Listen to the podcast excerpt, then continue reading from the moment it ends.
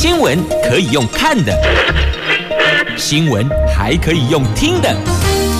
亲切的早安问候，专业的新闻分享，欢迎加入美英主持的 News Online，说新闻给你听。亲爱的朋友，台港后打开后，大家好，欢迎您再度锁定收听 News Online，我是美英，我是谢美英。来进入今天四大报的头版头条新闻之前，先来关注天气概况啊。北北桃今天白天温度介于二十六度到三十四度，竹竹苗二十七度到三十二度。那么白天双北市午后有降雨的机会，其他地方都是炎热。晴朗高温的好天气，注意防晒跟补水。那么今天四大报的头版头条新闻，《中国时报》头版头是有关疫情，我们要加强五大监测方案来严防 Delta 变异病毒株。那《联合报》头版头条是泰鲁格号惨剧的报告出来了，有六成四的死者是站票。那一直到事实资料出炉，台铁才知道运安会要重拟站票策略，这个部分一定要重新严拟跟启动。方案来保障乘客。自由时报头版头条是有关中资假扮侨外资，侨就华侨的侨，侨外资躲在台元科技园区来挖我国的优秀的顶尖人才。那这个部分起诉了五个人。经济日报头版头条新闻是股市，台湾股市出现了报复性反弹，半导体加上航海王加上钢铁人。发动攻势了。好，以上就是今天四大报的四则头版头条新闻。进入详细的头版头条新闻之前呢，先来问问你昨天有没有买彩券呢？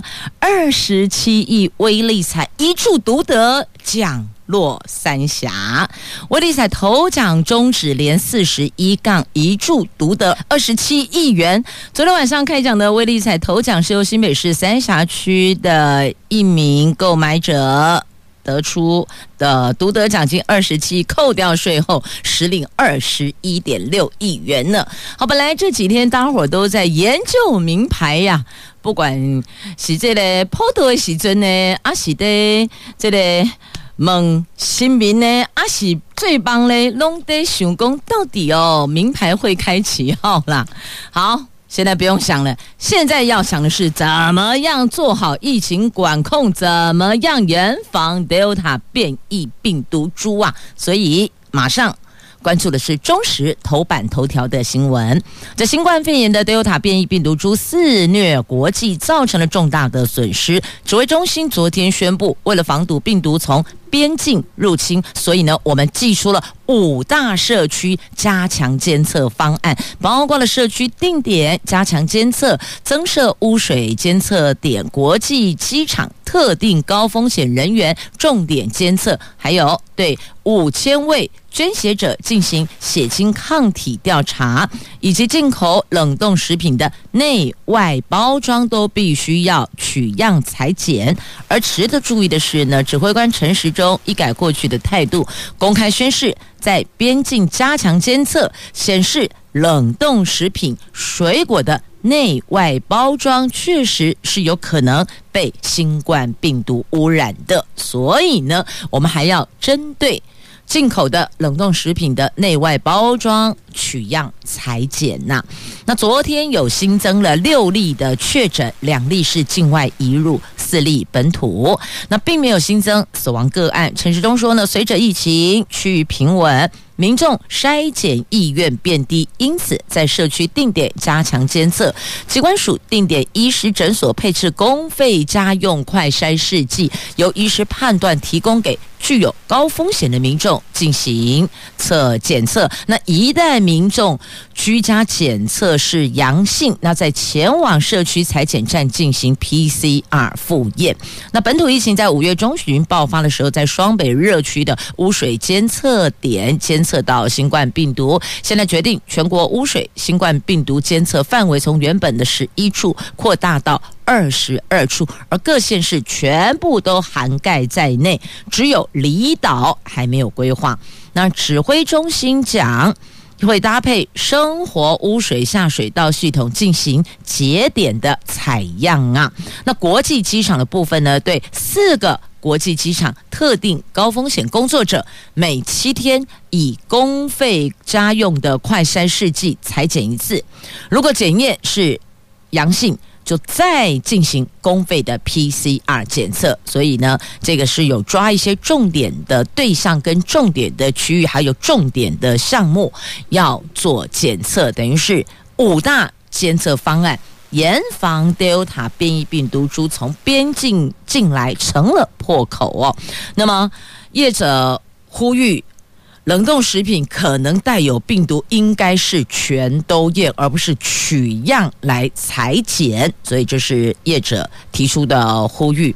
好，那么也请大伙儿哦，如果你有碰触一些进口的食品的包装盒，那记得不要再摸这个口部啊、鼻子啊、耳朵、眼睛啊，记得赶紧洗手，亦或者。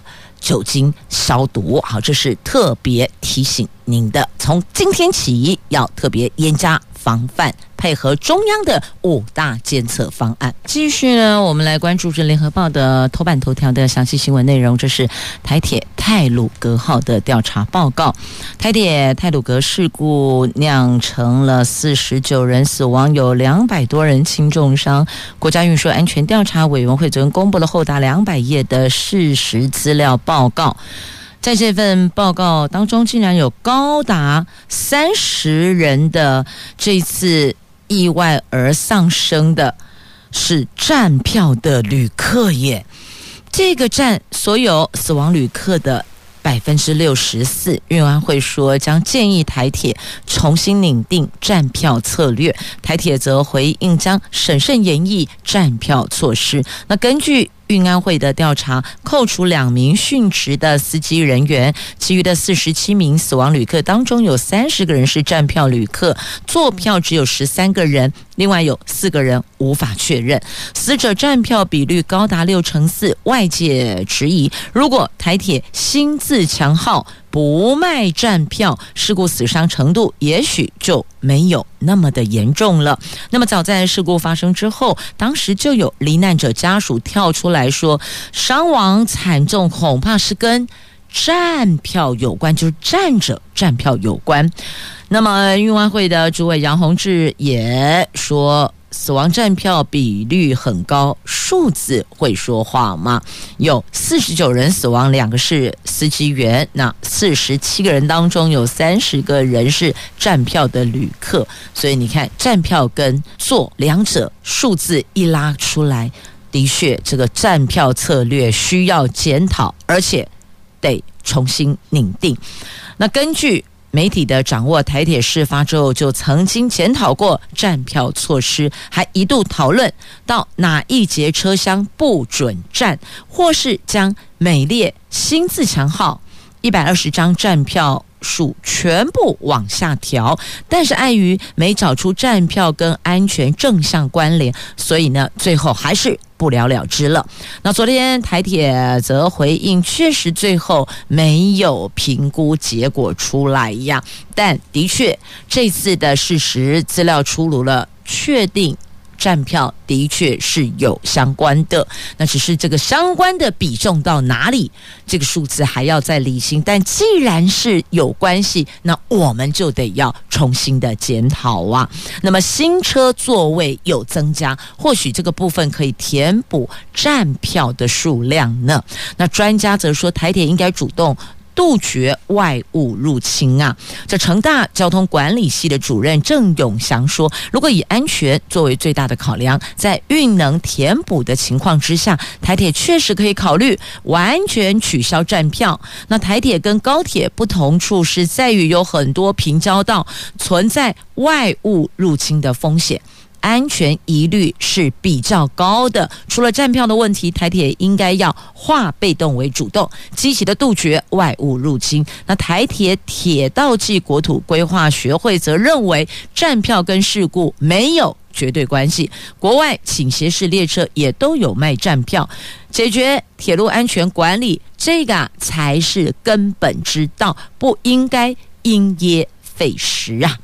好，这是这一次的资料出来，那么需要检讨。看来方向应该跟站票策略有关，但完全取消吗？这个部分听起来目前状况大概不会到完全取消，因为有专家学者指啊，国外有倾斜式列车啊，所以重点应该是要放在安全管理这个状况要解决。的确，安全管理还有成长空间这个部分。应该也得列入这次的事实资料报告出炉之后，我们台铁要做改革的方向跟内容之一呀。来，接着呢，要特别提醒大家的哦，这个搭乘运输工具都要留意安全。好，那么再继续呢，我们要关注的是在《自由时报》头版头条的新闻，这个是人才呀，这人才被挖走。这为企业能够贡献心力的这一个主要的力道就减弱了哦。来看这中资假扮侨外资来挖我们的。优秀的人才，这新竹地检署五月侦破了中资假借侨外资，侨就是华侨的侨，在新竹县的台元科技园区成立了同进科技，而且挖角台湾科技人才，全案侦结，起诉了五个人。那由一名日籍人士挂名作为企业的负责人，他们的母公司其实是在中国的深圳，他们用高薪水、高福利来挖我们的高科技。人才，而且把研发成果全部留回去中国，这还好被抓了，被破获了。好，这个是《自由时报》头版头条的新闻。所以呢，这企业要留住人才哦，我们也得从这些事情上，为什么高薪就可以挖角了？那么也要检视，真的对公司有贡献的，我们核心主要战力，它的薪资结构、它的待遇，还有包括未来的前景，是否公司有？替他关注，又为他超前部署了呢？要不然不用等这个侨外资，不用等假中资来挖角人才，可能就先被同业给挖走了。所以老板也要检视一下，哪些员工是有高度存在价值的。有时候互动要更。良善一些些嘛。继续，我们来看《经济日报》头版头条的新闻呢。这股市掌声响起啦，出现了报复性反弹。美股跟雅股，美国跟亚洲，这美股、亚股大涨激励下。昨天，台湾股市出现了报复性反弹，在外资买超一百四十六亿元的带动之下，台积电引领半导体、航运王还有钢铁人等族群全面上攻，指数中场大涨了三百九十九点，是今年第三大。单日涨点跟涨幅，涨幅有百分之二点四哦，收盘在一万六千七百四十一点，站回了五日线。这综合星光投信的董事长刘坤喜、第一金投顾董事长陈义光跟台新投顾的总经理李振宇，还有大展投顾的总经理赖建成等四大专家的看法是。台湾股市上涨将近四百点，但量没能跟上啊，成交量只有比前一天略略增加了三千六百七十六亿元，显示市场的大户跟中实户并没有归队哟。这个价涨量不增，台湾股市表现仅能够解读跌升反弹。所以有时候你光看那个涨跟跌，你还要去看那个成交的量。一般来讲，如果真的这么热络的话，那个数量应该会很大，那个数字会很漂亮。就发现，哎，上来了，可是成交的数量没有增加呀。所以这个也是一个观察的重点呢。法人说。后续需要等量能，如果可以放大到四千五百亿元到五千亿元之间，那技术面上加权指数需要重返长期上升趋势线的一万六千八百点之上，才能够有效的转为波段回升行情啊。那昨天就是在美国跟亚洲的股市大涨激励之下，加上我们的台积电引领半导体、航海王、钢铁人发动攻势了。那么再来呢，航空双雄也进补了，因为空运大转单呐。上海浦东机场疫情扩大，空运拉警报了。中国国际航空跟海南航空等货机航班大减。据了解，大陆记者出口到美国的货运价格，每公斤的运价已经飙到十二到十三美元，涨幅大概是十五趴到三十趴，而且这个数字还会继续的涨。那根据业内人士说呢，大陆出口急单已经先拉车转到其他机场，或选择走海加空，就海运加空运的方式，把货拉到台湾，再转空运出口，等于说海运到台湾再空运出去。那这一波空运大转单，业界估计华航、长荣航空跟远雄将会最受惠哦。那市场担心九月起多家知名的大厂，包括三星、苹果都进入产品的出货旺季。由于现在大陆的航空货运市场货量暴增，所以原来预计九月才要调涨到十四、十五美元的涨价幅度，恐怕会提前实施，会提前就调涨了。那华航跟长荣航说呢，目前往返上海浦东的客货机都是一般表飞航，将密切关注当地的疫情发展及当地代理人力的状况。如果相关调整，就会适时的公布。有关运价，则是依市场机制，并遵守当地的法令规定。当然是依市场运价机制。难道你要说我坚持到什么时候才要调涨吗？当然不会啊。那能够先调涨，先落袋为安呐。好了，航空双雄进步喽。昨天蔡总统说，台澎金马是生命共同体。虽然他没有到金门出席八二三的活动，但是他重新定义八二三精神。昨天是八二三金门战役六十三周年，蔡总统并没有前往金门出席纪念活动，而在台北市的南港区接连市岛军备局生产制造中心，还有空军防空暨飞弹指挥部，而且重新定义。八二三精神，他强调这场战役，台湾人民不分族群，不分先来后到，军民同心，浴血奋战，守住了前线，也就守住了宝岛台湾。单凭一党一派是无法抵御外侮，同心协力才能够守护国家。蔡总统在二零一九年跟二零二零年到金门出席八二三纪念活动，今年则留在台北。他说，基于避免跨岛移动的防疫考量，他留在本岛视察国军防空单位。好，不管怎么说，至少认同了没有八二三。没有台湾，没有自由民主宝岛台湾，这是确定的。因为当年如果不是守住了前线，吉莫兰龙马的遥五星起呀啦。好，这是在今天的《中时报》头版下方的新闻呃新闻，所以呢，我们还是要对当年这一场参与八二三战役的革命先烈致上最大的敬意，还有。常怀一颗感恩心。好，接着来看《联合报》跟《自由时报》头版下方的新闻，这有关非洲猪瘟破口，行政院长怒飙关务署，而且点名关务长纵容违规啊，不然你跟走私业者协商好了啊，还可以这样吗？还可以这样黑白两道协商吗？啊，可不可以？不要问我，去问问当事人吧。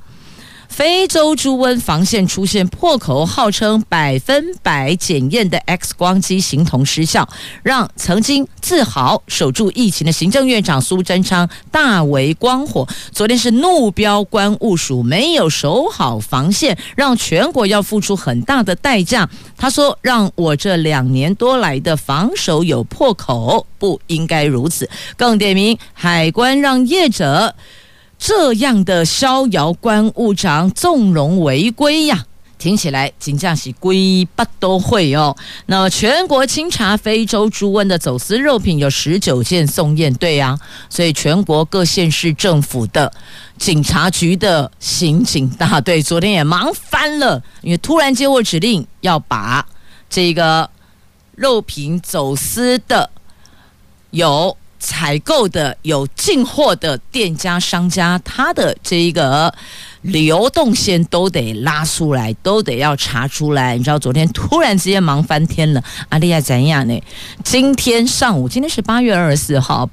八月二十四号，有一百一十九位的警政高阶长官今天调整职务，扎起丢爱交接。所谓的交接，就是要到你新任地报到。所以昨天在打包啊，忙着打包，忙着交接，还要去把这一帕的资料找出来，然后要进行报告跟会诊。金假期哦，不应该哦，弄被病鬼起呀哦。但是呢，国人的健康不容忽视，一定得严格把关呐、好。这是院长怒标关务署，那接下来会怎么做呢？嗯，要去查它的流向哦，到底这些肉品进来到台湾流到哪里去了？走私肉制品大多是流入越南商店跟餐厅。呃，现在是说因为疫情啦，所以其实这个外出用餐的人是真的少了很多哦。那么也希望业者在购买这些食材的时候，也要了解一下肉品是从哪里来的哦，别让您的消费者支持您的消费者的健康受损呐。店家也是要把关的哦。好，那么继续再来关注是在今天自由时报头版的高端疫苗。总统率先打高端，他说：“OK，高端疫苗开打，增加了十一万四千人预约。这从最早的针对国产疫苗的部分哦，那个时候，这有些朋友会打趣的说：‘啊，打国产疫苗吗？我 OK，你先打。’”是啊，到现在慢慢的比较多人能够接受认同，也许是早期资讯没有那么的丰沛，也或许是因为现在也真的是疫苗不够啊，都有种种的可能。那总之呢，数字会说话。的确增加了十一万人进行预约。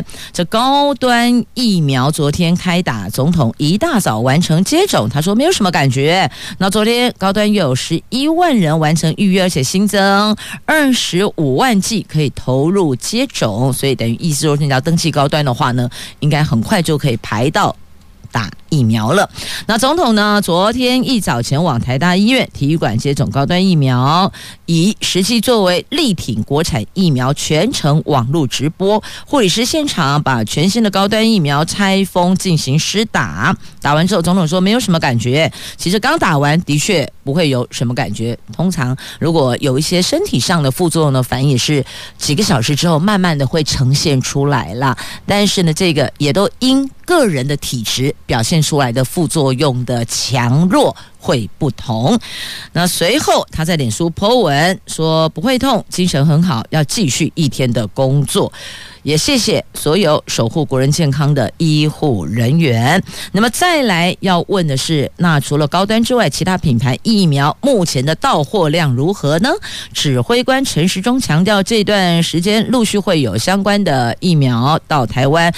我们每天都在催货，不会护航特定疫苗，让其他疫苗不进来。因为现在啊，坊间就是有在传呢，就为了要护航国产高端，所以不让其他的疫苗到台湾来，让国人只有高端可以打，没有别的疫苗可以选择。那对于这个陈时中特别跳出来澄清说，绝无此事。我们每天都来催货，我们也没有护航特定疫苗，也没有不让其他疫苗进来。好。这坊间所传的，跟官方跳出来做澄清说明的，在这里都为您提出做报道。而这个报道在今天的《自由时报》头版版面。来，我们跟着中央大学的团队深入北极探望。这中央大学筹组北极探险队，获得波兰哥白尼大学极地工作站的协助，八月份派出地球科学系的教授郭成浩、助理教授张陈文和、张文和，还有研究助理员管卓康等三个人远赴八千公里外的北极冰川进行研究。八月十一号踏上北极圈的科学研究重镇朗伊尔城。投放台湾第一颗地震仪观测，总共投了四十颗。那八月十三号前往极地工作站布放八颗的海洋浮球，以及无人机空拍地形、地质等探查。那团队每天负重步行崎岖的冰河中，听见巨大冰川崩裂的声音，真的非常的震撼。那么也在北极冰川挥舞着青天白日满地红的国旗，象征开启台湾的研究新页呀。所以前往北极，北极之光啊！中央大学的团队。有抖的，那再来关注这个教师资格考放榜了，通过率百分之六十七，这个是十三年来的新高，而且首次增加了素养题，难度也降低了，有六千一百五十二个人上榜。在今年高级中等以下学校及幼儿园教师资格考的成绩昨天出炉了，教育部统计，六千一百五十二个人通过是十一年来最多的，推估是今年首次增加了素。养题难度降低，通过率是百分之六十七点三七，创下这十三年来的新高。那通过的考生要依规定完成教育实习，才可以取得教师证书啊。好，那教育部师资培育以及艺术教育司说，素养题没有标准答案，不再是贝多芬，要考要。考考生分析实物的能力，也就是说呢，你得去分析你实际上遇到的状况。那推估是今年通过人数提升的原因之一呀。那现在我们的师资培育法修正后，教师资格考落实先考试后实习，通过的应考生可以向师资培育大学申请修习教育实习，实习半年并通过者就可以取得教师证书了。那我们想要问的是啊，取得教师证书有没有保证就业嘞？我想这个应该是更多朋友关切的。重点吧。好，那讲到学校，来看一下啊，这桃园有部分的高中服装仪容规定很多呢，引发反弹了。学生团体说这个不符合教育部颁布的原则啊。那教育局说审查没有过的不能实施。那快要开学了，部分的学生团体调查发现，桃园多所高中的服装仪容规定不符合教育部颁布的原则，包括了有要求运动鞋白色面积必须超过百分之五十等等，引发了部分学生跟家长反弹。那对此，市府教育局说呢，今年会严格审查各学校的服装仪容的规定，不符合教育部规定的就不能够实施。等于就是说呢，还是以教育部的规定作为魔法的概念啦。各学校可以自行在规定一些要学生遵守的，但是不能够抵触教育部所颁定的原则。安内共听啊，无不有人说学校管太多，可是有的家长觉得这样好，有的学生也觉得 OK，但是也有家长觉得嗯这样不妥当哦，限缩自由。好啦，民主社会尊重每一个人的声音，我们就是要找出一个大家都能够接受。以及遵循的游戏规则啊，这是高中的部分。哎，我给你供了，也有大学到现在还在要求学生的服装仪容，这你就没听过了吧？很妙吧？呃，规定那个学生的这个头发的染，就是染发不可以染发，还大学生不可以染发。哎，可能大家见仁见智啊，有人觉得染发不好，有人觉得说就是要要求要规定，好了都可以。可能你会问我说哪一所大学呀？那我告诉你，偷偷的告诉你，国立高雄餐旅大学就是有要求，厉害了吧？快开学了，学生赶快要去把头发颜色染回来黑色的。